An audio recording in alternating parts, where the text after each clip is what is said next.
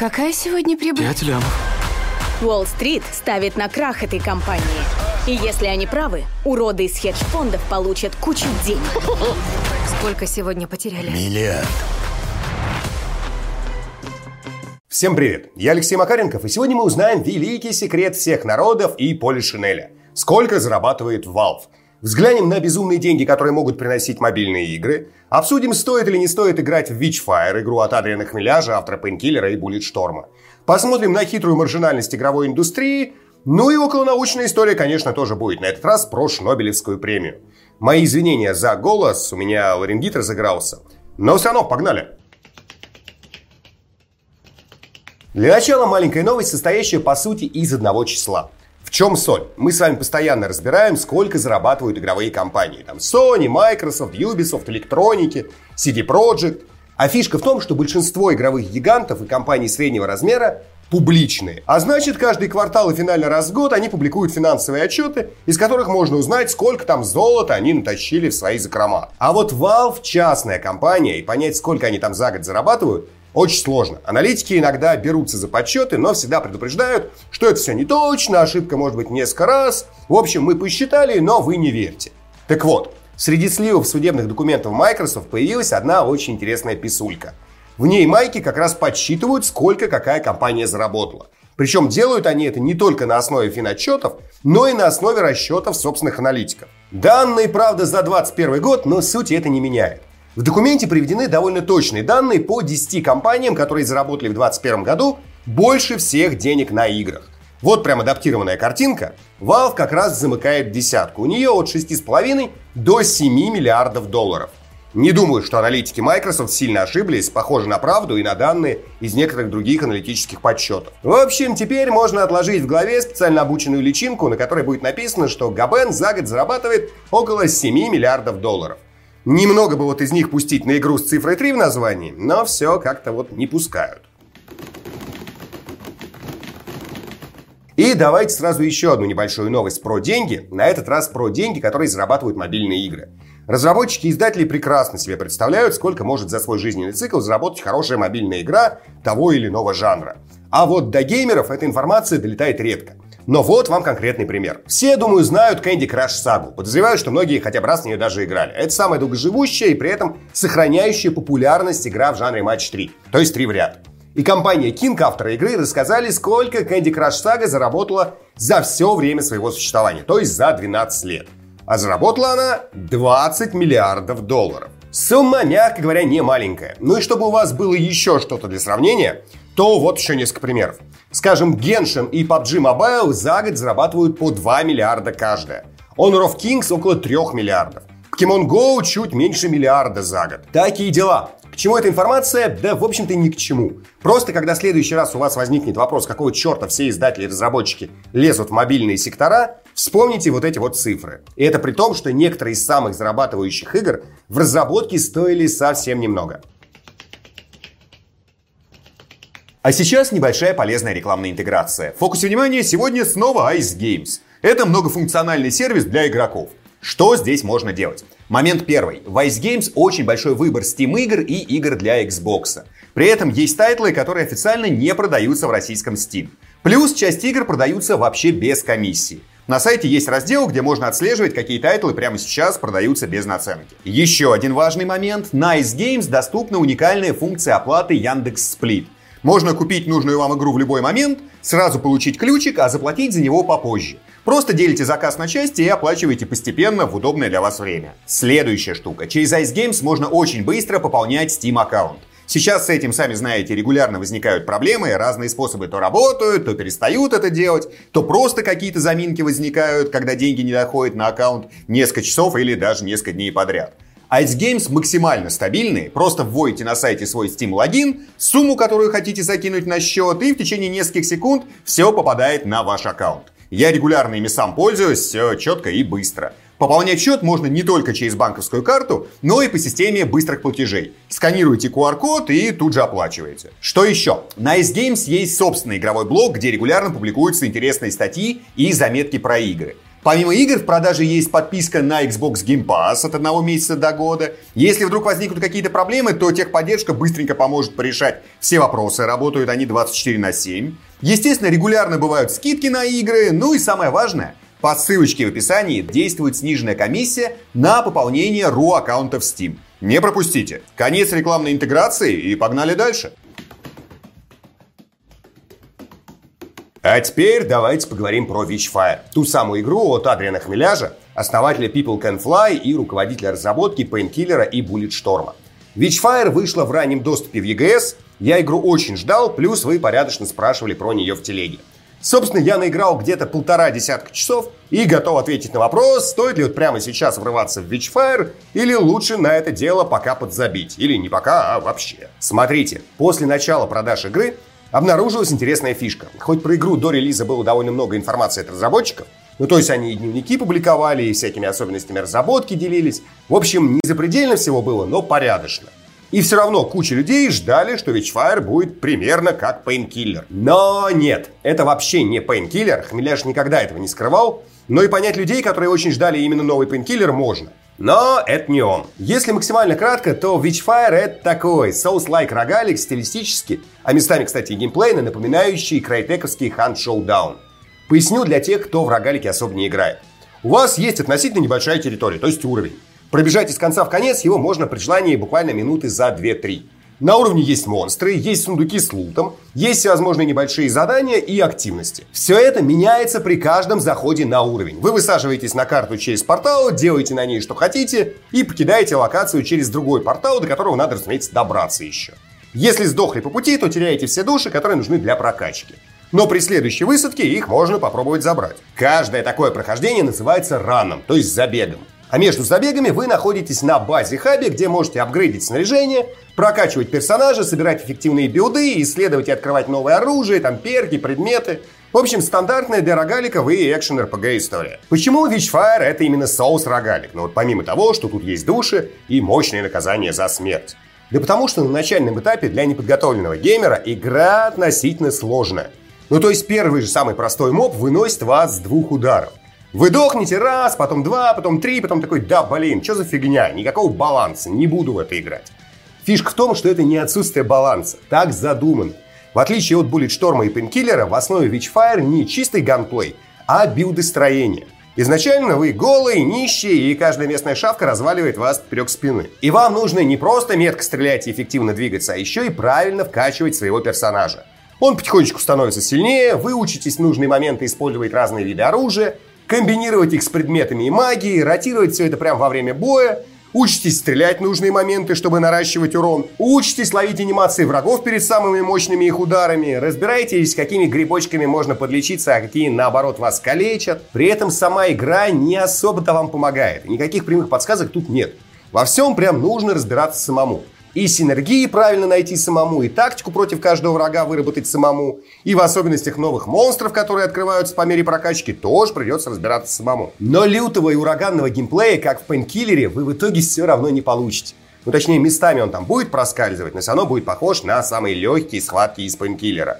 Потому что Witchfire больше про такой точечный, осторожный подбор тактик, а не про вот это вот несусь как курица несушка по уровню и высаживаю врагов пачками. И в итоге что получается? Люди, которые ждали ураганного геймплея, чешут репу, что это вообще за хрень такая. Те, кто любит сюжетное прохождение, чешут в какой-нибудь другой точке, потому что сюжета по сути нет, а весь геймплей проходит на всего двух картах. Вторую еще и открыть надо. Те, кто любит лайтовые рогалики, спотыкаются о высокую сложность на старте. Ну и остаются только те, кому нравится именно вот такой вот достаточно тягучий, местами размеренный, но довольно глубокий для раннего доступа геймплей. Еще и багов в игре порядочно, это тоже настроение не добавляет. Но для раннего доступа игра с моей вот личной, сугубо предвзятой точки зрения очень даже неплоха. Я через пару дней после выхода наиграл где-то вот часа два и хотел забросить, потому что не до конца вкурил здешние механики. А потом поиграл еще пару часов и засел прям намертво. Теперь почти каждый вечер я стабильно делаю Witchfire там 2-3 забега. И это даже сложно объяснить. Я уже почти все в игре изучил от и до, но все равно продолжает цеплять. Вот только никому, кроме людей, которые прямо осознают, что им хочется соус-лайк рогалик с малым количеством контента, я Witchfire сейчас не посоветую. Вот когда дело дойдет до релиза, и карт будет не две, там штук хотя бы 10, и оружие раза в три побольше, и синергии навалит, и предметов, и монстров тоже станет, ну, раз в несколько хотя бы больше. Вот тогда Witchfire имеет шансы стать очень хорошей игрой. Тому времени и в Steam игра должна появиться, не только в EGS. А пока это просто демонстрация того, что запланировано. Хорошая, прям качественная, играбельная, но демонстрация.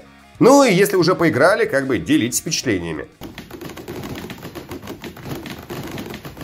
Где-то неделю назад по интернету расползлась вот эта вот картинка. Внимательно на нее посмотрите. На ней в очень простой форме показана маржинальность игрового бизнеса трех игровых компаний – Sony, Microsoft и Nintendo. И у Sony она внезапно всего 7%.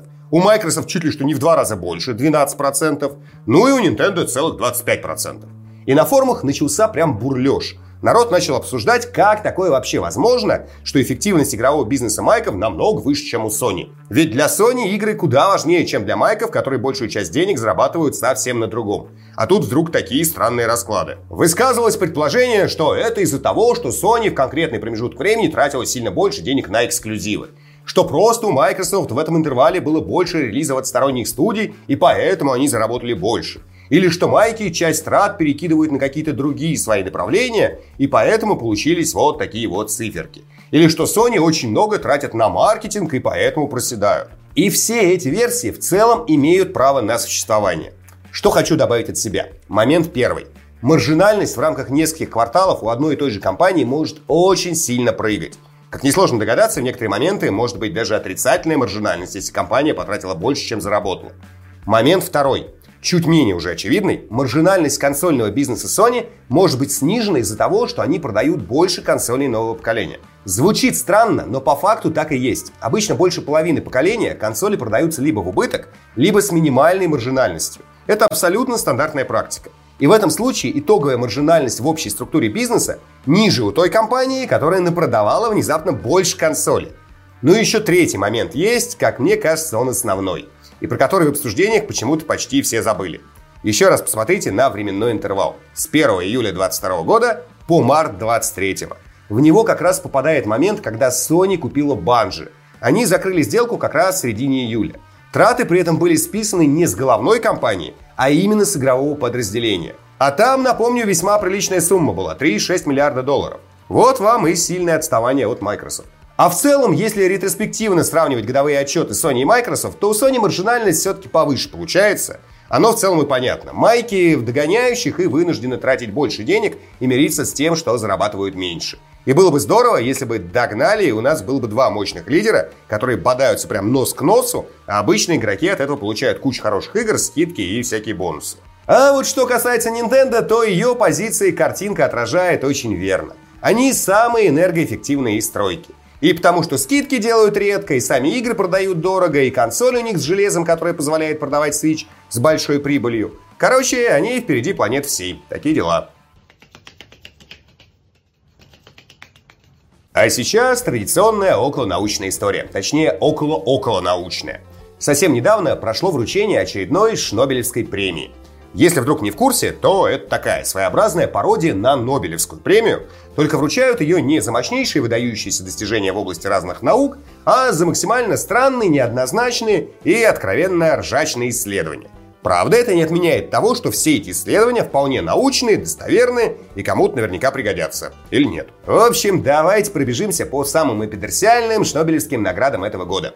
Сходу давайте разберемся с медициной. Для меня это профильная область, поэтому за Шнобелевской медпремией я слежу постоянно.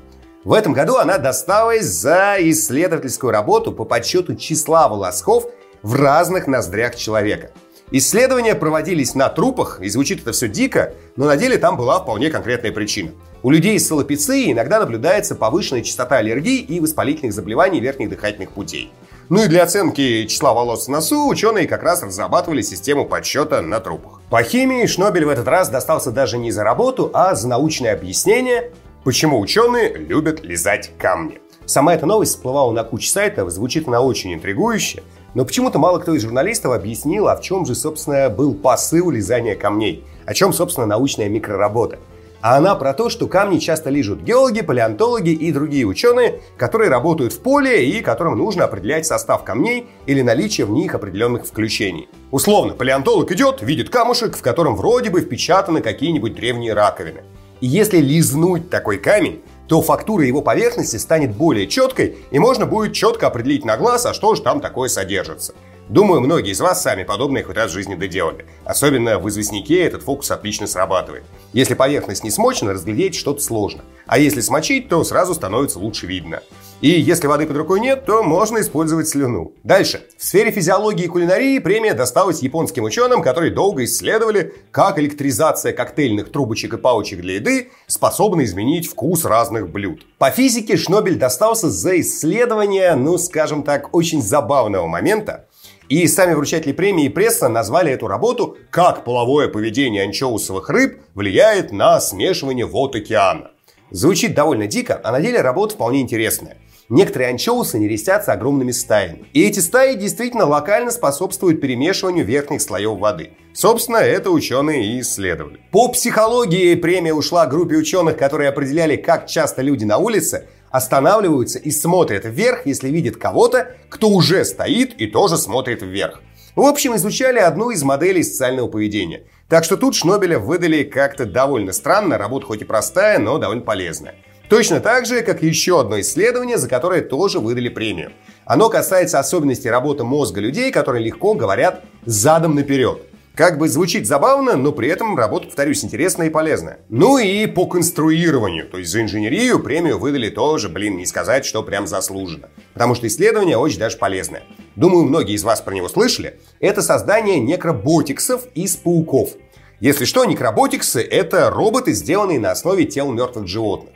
А в конкретной работе делали системы захвата как раз из дохлых пауков. Вполне, кстати, успешно. Опять же, дичь дичью, но полезная. Теперь вы знаете чуть больше. Спасибо большое за просмотр. А в комментариях сегодня, во-первых, давайте обсуждать Witchfire, делитесь впечатлениями, если поиграли. А если не поиграли, то сообщайте, сильно ли расстроены тем, что игра мало похожа на Painkiller.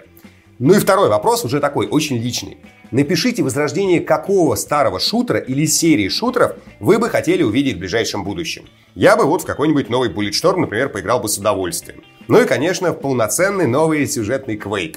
Его, правда, по слухам уже давно делают. В общем, пишите свои пожелания. Все комментарии я читаю, часто отвечаю. Поддержать канал можно либо на бусте по ссылочке в описании, все донатеры попадают в титры, а можно просто поставить лайк под этим роликом, если он вам понравился. Еще раз спасибо и до встречи в следующем видео. Пока-пока.